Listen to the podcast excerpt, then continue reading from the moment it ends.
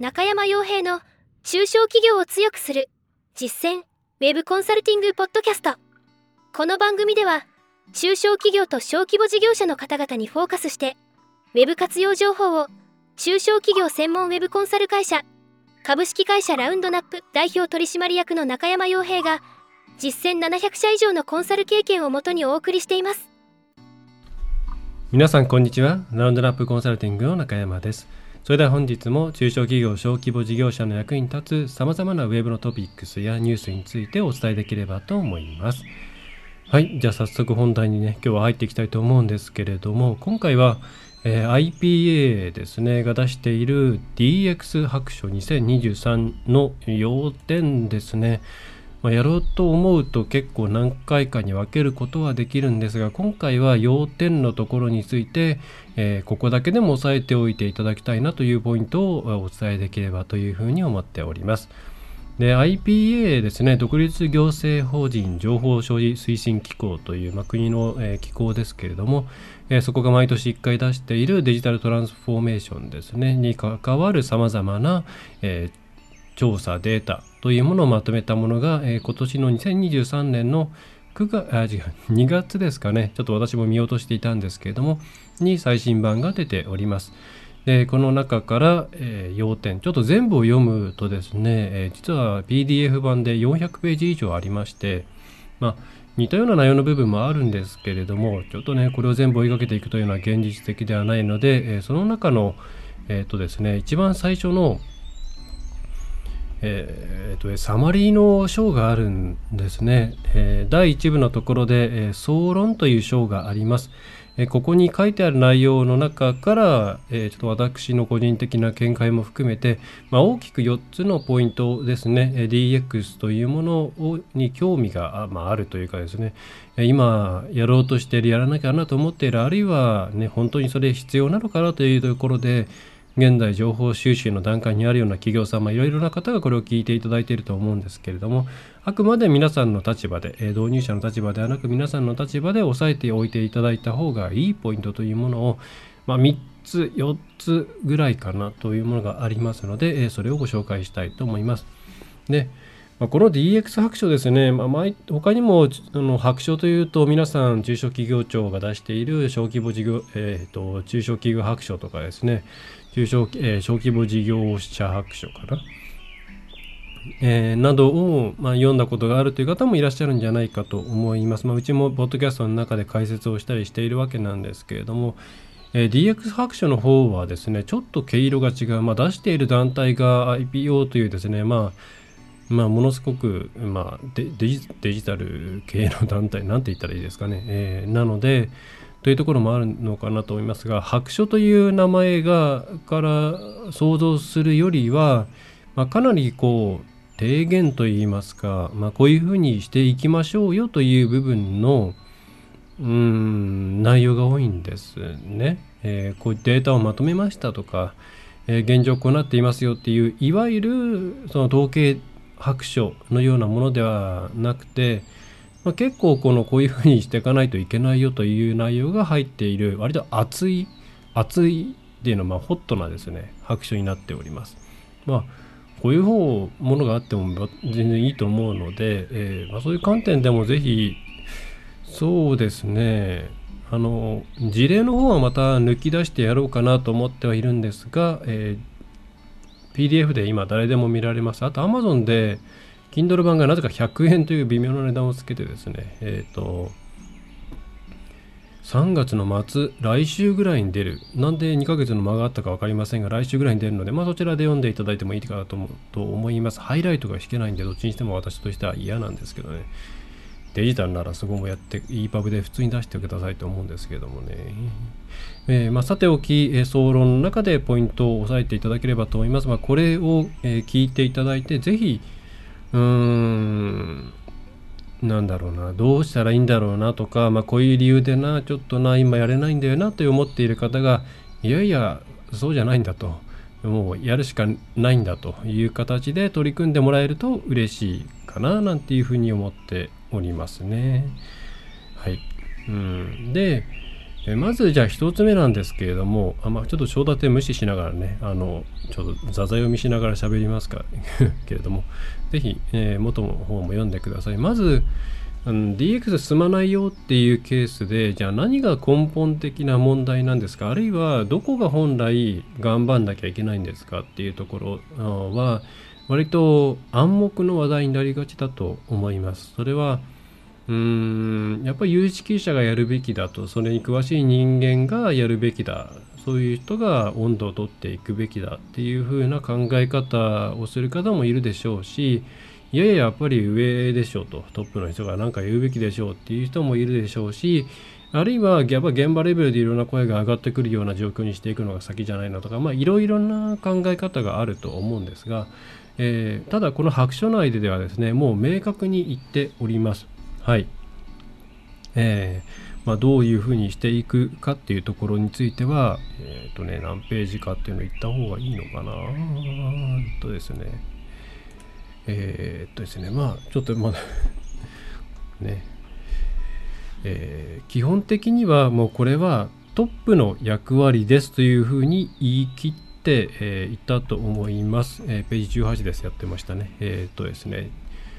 えー、DX の取り組み状況のところで DX を推進するためには経営トップが自ら変革を主導し全社横断で組織的に取り込むことが必要となってくる。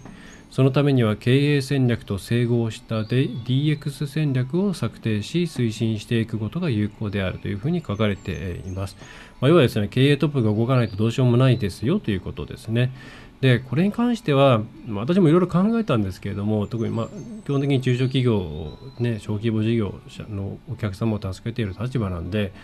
まあ、現場がどういうふうになっているのかなとか難しいとこあるよなっていうのを思いながら考えたんですけど、うん、やっぱり、まあ、ここが経営者が動くのが一番早いなっていうのは、うん、改めて、えー、まあ、思いましたこう書かれてね。うんもちろん人材がいるとかそれから会社風土が整ったっていうのはそれは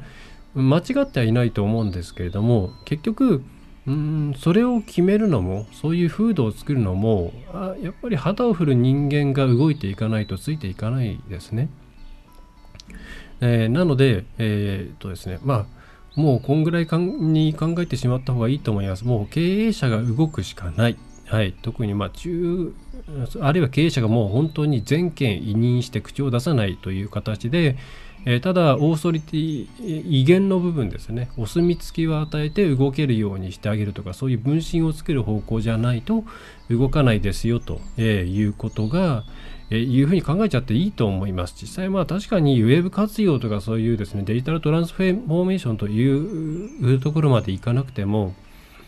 えー、それ以前に新しいことを取り入れて例えば上ね古くの、え、15年20年前ぐらいからちゃんとウェブマーケティングを行ってきた経営者さんのことを想像すると、まあ、経営者とか会社さんのことを想像すると基本的に私と相対していたのは皆さん経営者でしたね。えー、でそこが向こうからこういうことをしたいんだとかこれはどうなんだろうとかそういう疑問をバシバシ持ってきてでそれで自分のホームページなり、まあ、SNS なりメールマーケティングなりいろんなものを良くしていった結果、えー、まあ、勝手に集客できるような仕組みがね出来上がっていったりしていたのを目の当たりにしてきましたので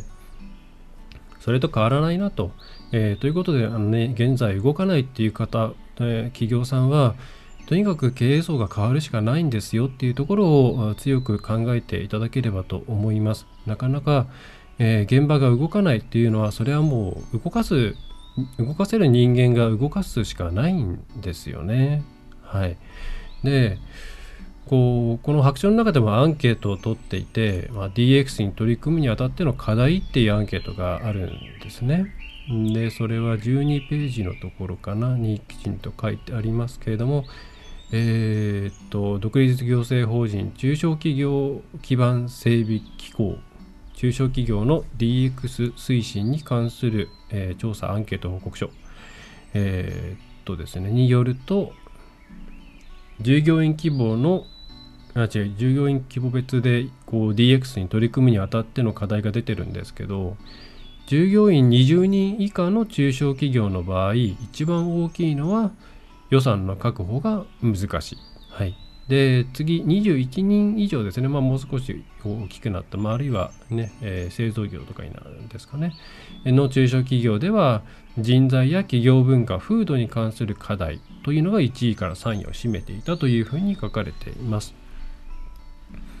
ではこれはあの何でしょうね。まあすごく納得のいく内容だなと思うんですけど。まあそもそも、えー、予算の確保が確保が難しいというのはそこに予算をかけようといううんうんとですね、えー、意識がないんですね。えー、まあ、本当にもちろんカツカツな状況の会社もたくさんあるのは知っているいますし、えー、まあそういうところに関して今できないっていうのはそれは分からなくはないんですけどただ、えー、なんとなくですねいや今お金ねちょっと余裕がないんで、えー、やれることやるやる方にお金回したいと思いますみたいなケースが、まあ、ほとんどなんじゃないかなと思っていてまあこれって結局ですねその優先順位の問題なので、えー、これからの、ね、市場を広げるっていう活動ですよね DX っていうのは。えー、そこにお金を、まあ、かけようと思える思えていないっていうことなんですね。はい。で思えるような状況にないっていうこと。それから、えー、風土企業文化これもありますよね、えー、やりたいとは思っているんだけれどもね。なんとなくうんまあ、うちの会社そういう話するとなんかすぐ嫌な顔されるんだよね。とか面倒くさいこと。とか新しいこととか増やすとすぐにこういうふうになるんだよね。というふうにねおっしゃられる方もなんかいるんじゃないかなと思うんですけれども。まあでもそれをやっているとまあ特にこの感染症下でうまく最初からねうまく転換して転身できたところとあ、まあ、最後まで補助金で生き延びたところといろいろあると思うんですけど、まあ、前者の方がいいに決まっていますよね。でそういうところっていうのはもうそういう細かいことは放っておいてですねやれやるべきことをやるんだっていうふうにトップが動かしていけた会社だと思います。でこのこの人が足りないとかそういう雰囲気じゃないとかお金がないとかとかっていうのはねもちろんそれは本当にないところとか辛いところもあるとは思うんです特にオーナー企業系だったりするとなかなか難しいとこあるとは思うんですけれども、えー、基本的にはそれを跳ねのけてやるっていう気概がないと難しいですよっていうことなんですね。えー、ということでまず1つ目にお伝えしたかったことはこの、えー、んとボトムアップとかそういう人材が入ったらって思っていると一生来ませんっていうことです。はい、もう経営者自身が、えー、もう旗を振ってえー、勉強をして、えーね、最初からそのデジタルのことを全部分かろうという必要性はないんですけど、ま、何でしょう学ぶ姿勢といいますかな。ちょっと上から目線のようになっちゃって恐縮なんですけれども、え、よく分かんないから知ろうと、よく分かんないから後回しではなくてよく分かんないから知ろうということになっていかないと難しいなっていうところが一つありますよね。というところですね。で、えー、2つ目としてはじゃあ、まあ、どのタイミングでやるかっていう時に、まあ、結構ですねもうちょっと経ったら自分たちが取り組みやすく安い何かが出てくるんじゃないのみたいなですね。うん。ももっとこの業界 DX 業界がこなれてきたら、えー、私たちが自分たちがあこれだったら簡単に乗り換えられるねみたいなですね、えー、いうものができてくるだろうからそれまで待ってればいいんじゃないかなっていうふうに希望的観測を持つケースがあると思うんですけどでこれに関しては、えー、あまあこういう考えは捨てた方がいいです。はい。基本的に待ってて何か来るってことはないです。だって、えっと、まあ IT、え ?IT 革命だっけ？えー 昔の言葉ですぐ忘れますね。まあ、IT を使いましょうということでいろいろな、うん、あれか何年ですか ?15 年？以上 ?20 年ぐらいですか？えー、なってますけど、じゃあ今、ものすごい IT とか導入しやすくなっていますか？その身近になっていますか？あのリアルでねいろんなものを使うのと同じぐらい簡単になっていますか？って言ったらなってないじゃないですか。で新しいものっていうのは必ずしもあまた新しいものっていうのは必ずしも分かりやすいものではないです。例えば今ね流行っているチャット GPT とかも、まあ、最初はすごい分かりやすいツールだったですね。まあ、この言葉を入れれば、えそれに対してこういうふうにアウトプットが返ってくる精度がいいねっていうことで分かりやすい使い方が、ね、いっぱいあってあこれだったらなんかうまく自分の業務にもね入れていけるんじゃないっていう形だったんですけどももう今やですねさまざまな人がもう高度なことをやろうやろうとしていてまあ本当にプログラミングみたいな発想とか考え方がないとわからないようなプロンプトの作り方みたいなこともあってうん、新しいものっていうのはどんどん複雑化していくので決してそれは皆さんにとって分かりやすいものになるかっていうとそうでもないんですよね。うん、なのであの待っててもやっぱ来ないですそういう瞬間っていうのは、えー、もう皆さんの方からちゃんと、えー、取りに行くといつかなんとかなるだろうというふうに思っていても取り残されるだけなので、えー、積極的に取っていかなくてはいけないというのが、まあ、2つ目ですね。えー、でそれから、えー、まあ、これはなるほあの言葉の付け方としてなるほどなと思ったんですがあのペーパーレス化とかデジ、まあ、いわゆるデジタル化とかそれから業務の効率化この辺りやってるよっていう方って結構ねいらっしゃると思うんですけどえー、これに関してはこの白書内ではですねそれはデジタルトランスフォーメーションではないという位置づけにしています。それはデジタル optimization だということですね。では何が違うのかというとデジタル optimization っていうのは、えー、既存のプロセスの置き換ええー、でしかないと。まあ、業務効率化っていうのがまさにそうだと思います。業務自体は変わらない。それのえー、工数を減らすっていうところですね、えー、でこれはいっぱいあるじゃないですか。いろんなツール入れて自動化したいとか人に聞くプロセスっていうのを減らすとか、まあ、あるいは、ね、その CRM とかを入れて書類とかあとはその印鑑を押す、えー、必要性なくすとか電子契約とかそれから、まあ、リモートワークとか。えー、こういったものっていうのはデジタル化とかそれから、えー、生産性の向上ではあるんですけど全て既存の業務プロセスっていうものを置き換えているだけなんですね。だからそれでもちろん工数は大きく削減できるのであの意味がないっていうことではなくてただデジタルトランスフォーメーションっていうのはそこじゃないですよっていうことです。でデジタルトランスフォーメーションっていうのは、まあ、そういうものとはまた別に、えー、新しくデジタルというものを使って自分たちが実現したい、えー、提供したい価値っていうものをえー、さらにこう展開していけないかという取り組みのことだっていうこととこですね。だそれが新規製品とかサービスの創出であったりあるいは、まあ、ここの白書の書き方で言えば、えー、顧客起点の価値創出によるビジネスモデルの根本的な変革。分かりづらいですね、まあ、要するにお客さん目線でですね、えー、デデジタルだったらできることっていうものをどんどん提供していきましょうみたいな感じですかね。はい。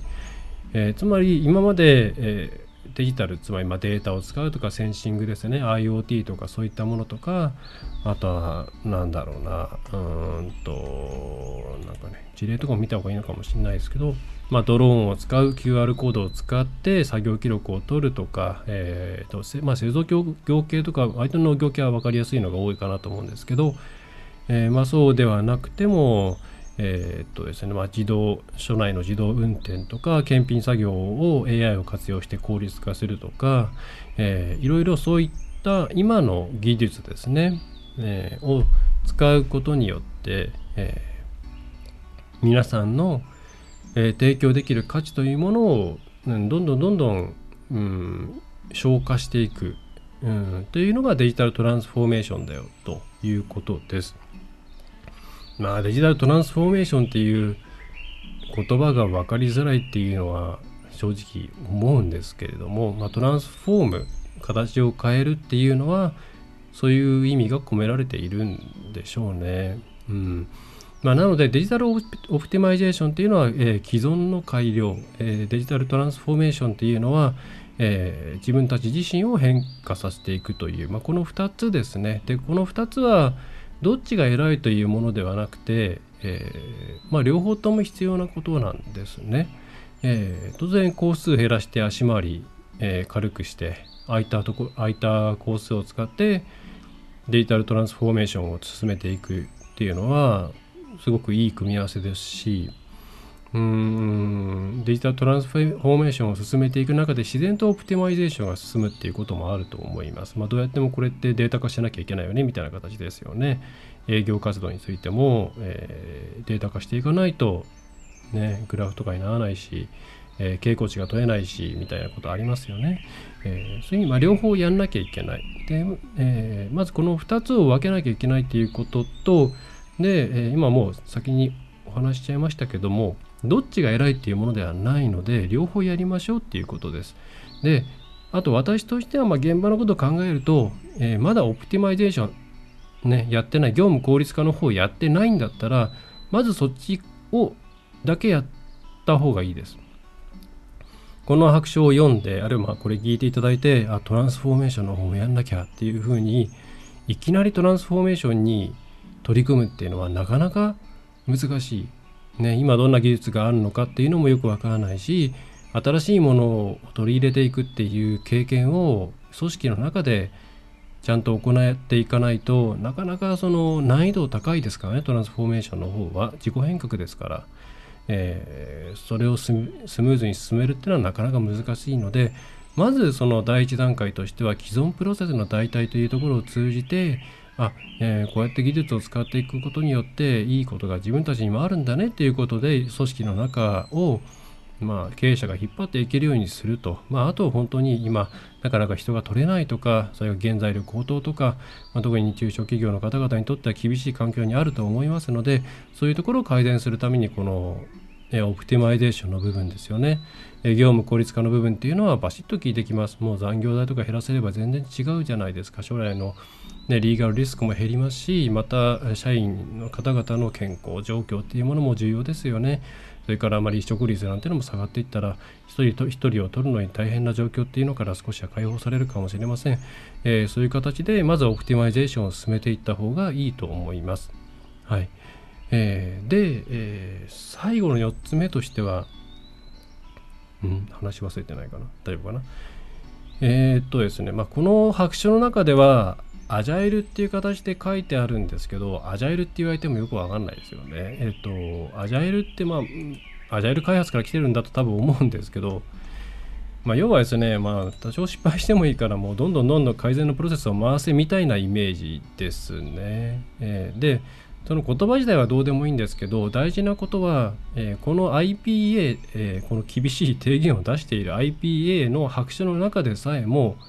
えー、一発でうまくいくことはないから、え軌道修正しながらやっていった方がいいですよって言っているんですね。はい、ちゃんと考えてバシッと成功させろよって書いているわけではなくてうーんといろいろ不安定要素があるからえーと、ちゃんとビジョンここに行きたいっていうところを決めた後はいろいろ試行錯誤しながら進んでいく進めていくのがいいですよっていう感じで書いているんですね。まあ、それぐらいですね一発でなかなか成功はしないので、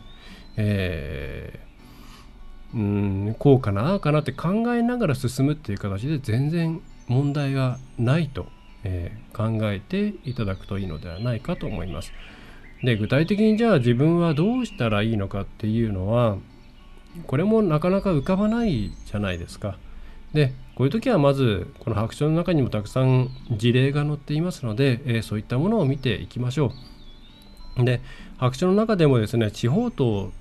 まあ大都市で、えー、DX への取り組み具合というものが、まあ、かなり違う、まあ、要は地方の方がですねえー、DX 進んでないというふうに書いているんですけどこれは、うん、別にですねその東京とか大阪とかの企業さんが、うん、何かこう違うというか優れてるというか、えー、というわけではなく、まあ、人材は取りやすいかもしれませんがわけではなく正直やっぱり密集していて知り合いの企業とか、うん、がねたくさん目に入る状況でうちもやんなきゃっていう外圧がねやっぱあるんですよね。うん、あそこもやってるうちもやんなきゃ。競合が目に見えて分かるようなところで活動している。じゃあうちらうちもよく分かんないけどとりあえずやるぞっていう感じになるんで、まあ、そういった部分結構でかいんじゃないかなと正直思ってます。そんなにだから地方だからダメっていうふうには思ってないんですけど地方に関して言うとやっぱりそういうなんでしょうねうんそう思わせてくれるようなライバルっていうのが近くにないことの方が多いじゃないですか。えー、でまた何でしょうね分かりやすいところでそういう交流なんかもなかったりしますよね。東京とかだと割と同業種同士でですね普通に社員同士から仲いいケースとかあったりしますからね。えーまあ、そうするとそういう中であっちの会社ああいうことをしてるのはいいなとかっていうのはまあ割と自然と漏れてくるんですよ。そうするとじゃあうちもやんなきゃっていうは、まあ、そういう外圧が発生するわけなんですけどなかなか地方っていうのはそういうのがないかなと思うのでうんまあそういうところが一つ地方とうん都市圏の差を作っているとは思うんですけどね、えー、まあさておきまあ、そういうあ何の話をしてたんだっけ、えー、話を戻さないといけない、えーと、事例を見ていきましょう。あるいは近隣で同じようなことをしているようなものがあれば、えー、常識的な範囲内で 情報を取りに行きましょう、えー、そうやってまずはまねっこから入っていくっていうのは全然問題がないし正しいプロセスだと思います。主張りですよね、えーえーえー、なのでまずはちょっとそういうところのコピーとか、え、事例も、ま、事例を読み解くっていう会が過去にあのポッドキャストで中小企業白書なんかのやってますからそそこでその読み方なんかをですね応用してもらって、え、今回の DX 白書とかあとはまあ様々ないろんな、うん、本とか雑誌とかに載ってるものもありますから、えー、そういったものを分解してまずはコピーしていくっていう形がいいんじゃないかなと思います。はい。いえゼロゼロから動くっていうのは現実的ではないですね。はい。えー、ということで今回は DX アクションの触りの部分4つのポイントを押さえていただきたいポイントをまとめました。で繰り返し4つのポイント1つ目は、えー、動くとしたら経営者が動くしかありませんと。で2つ目は、えー、待っていてもどうしようもありませんというところですね。えー、それから3つ目は、え、あ違う、え DX っていうのはうんとデジタルオプティマイゼーションとデジタルトランスフォーメーションがありますと。で業務効率化っていうのは既存の改善なのでそれはデジタル optimization です本当は自分たちの自己変革デジタルトランスフォーメーションというものがあるのでその2つを別に分けて考えた方がいいですと。で、え、それぞれについて両方やった方がいいしまだ両方ともやってない人は optimization の方まず業務効率化をやって足足回りを整えた方がいいと思います。で最後4つ目は、え一発でうまくいくことなんてありません。なので、えー、何回もチャレンジしていく、えー、ただそのためにはビジョンですね、どこに行くのかっていう目的地はちゃんと決めておかなきゃいけないと。え、というこの4つのポイントを押さえて、え第一歩を踏み出していただけるといいんじゃないかなと思います。はい。まあ、といろいろこう、あのさまとめましたが、とはいえ結構重い話ではあると思いますので、うーん、一番いいのは、一番いいのはやっぱり地元なのかなと思うんですけどね。うん。いや、うちに依頼してくださいっていう場面なのかもしれないですけども、うんまあ、地元ででそういう会社さんがあれば、まず話聞いてみるのがいいのかなって、距離感は大事なのかなっていうふうには思います。またまあどこかわからんと、うん、こういう、うん、ことやっている得意な会社さんないですかっていうこと分かんなかったらですねちょっとうちの方でちょっと知り合い経由で探してみたりもできますので問い合わせなんかもしていただければと思いますしまああの内容によってはうちの方のアドバイスで終わっちゃうようなケースもあるので、えー、そんな形でまず周りで相談するもちろん商工会さんとか、え、そういう、えーと、あとなんだ、えー、経営革新系の団体とか、えーよろず相談とかですかね、えー、とかに相談してもらってもいいと思います。うん。つてを伝っていきましょう。自分たちでできること、えー、とか、ね、えー、こだわっているとなかなか進みませんからね。はい。えー、ということで今回の内容は以上となります。ちょっとザザザザザと、え、やってしまったんですが、え、改めて DX 白書の方の、え1ページ目から、え何ページ目だ？え、第1章のとこだけでもですね、えー、見ていただけるともっともっとたくさんあの面白いこと書いてあるんで、えー、と思います、うん。紹介したいことはいっぱいあるんですけどただ読む感じになっちゃいそうなんでね、え、またちょっとあの人材の話がまた後ろの方にあるのでそこはもう一回やろうかななんて思っています。はい。え、それでは、え、今回は以上になります。えー、これ含めてですね中小企業小規模事業者の方々のウェブ活用やウェブウェブマーケティング戦略いろんなことですねを、えー、安心して行えるサポートをしております。ラウンドナップウェブコンサルティングの、えー、中山がお送りいたしました、えよろしければ、え何でしょうシェアとか何ですかいいねとかあとは、えご質問フォームからご質問などをいただけると嬉しいです。はい。えー、それでは最後までお聴きいただきましてありがとうございました。また次回もよろしくお願いいたします。